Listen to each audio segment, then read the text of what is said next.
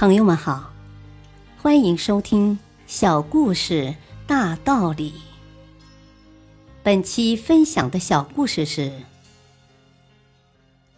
干洗剂的发明。乔丽·贝朗家里实在太穷了。十三岁那年，他独自离开家，想找点事做，以贴补家用。可是找了几家工厂，人家都说他太小了。不肯雇佣他，一直过了几年，他才打听到一个贵族家庭要招收一名帮工。他知道这一消息后，找到这家的贵妇人，苦苦哀求他们收下他。贵妇人留下他当了一名小杂工。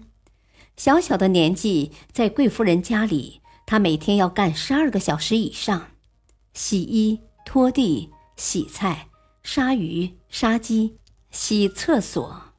几乎所有脏活累活都让他干，而贵妇人给他的工资连一只鸡也买不到，但他还是尽心尽力地干着。毕竟这些辛辛苦苦赚来的钱可以帮帮家里，养活自己贫穷的家。就是这样的艰苦日子，也还是有意外发生。一天半夜，刚睡下的乔丽被贵妇人叫了起来。他要乔丽为他把衣服熨好，因为那是他第二天赴一个约会要穿的。贝利睡眼朦胧地把贵夫人的衣服接过来，强打精神干起来。因为实在是太困了，他不小心碰倒了煤油灯。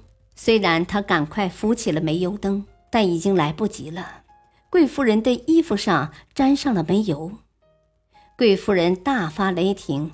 骂够了，他还叫乔丽赔他的衣服，并且一年不给乔丽工钱。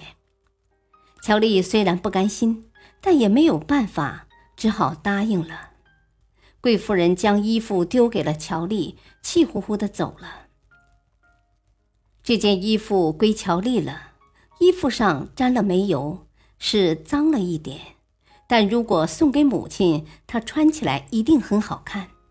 不过一年没有工钱，乔丽还是暗自伤心，也怕母亲伤心。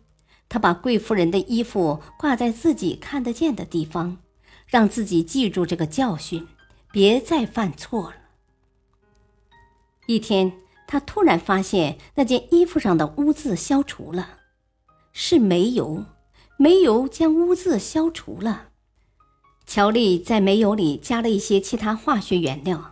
反复试验，终于研制出了干洗剂。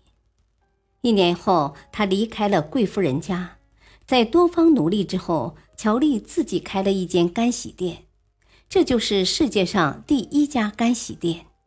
乔丽的生意很好，他不停的研究，不断完善，几年间，他变成了世界瞩目的干洗大王，干洗店也遍布了世界的每个角落。大道理，乔丽发现干洗法是偶然的，可是他能够将其扩大利用，转变成商业经营，就不是偶然的。要善于抓住眼前的机会。感谢收听，再会。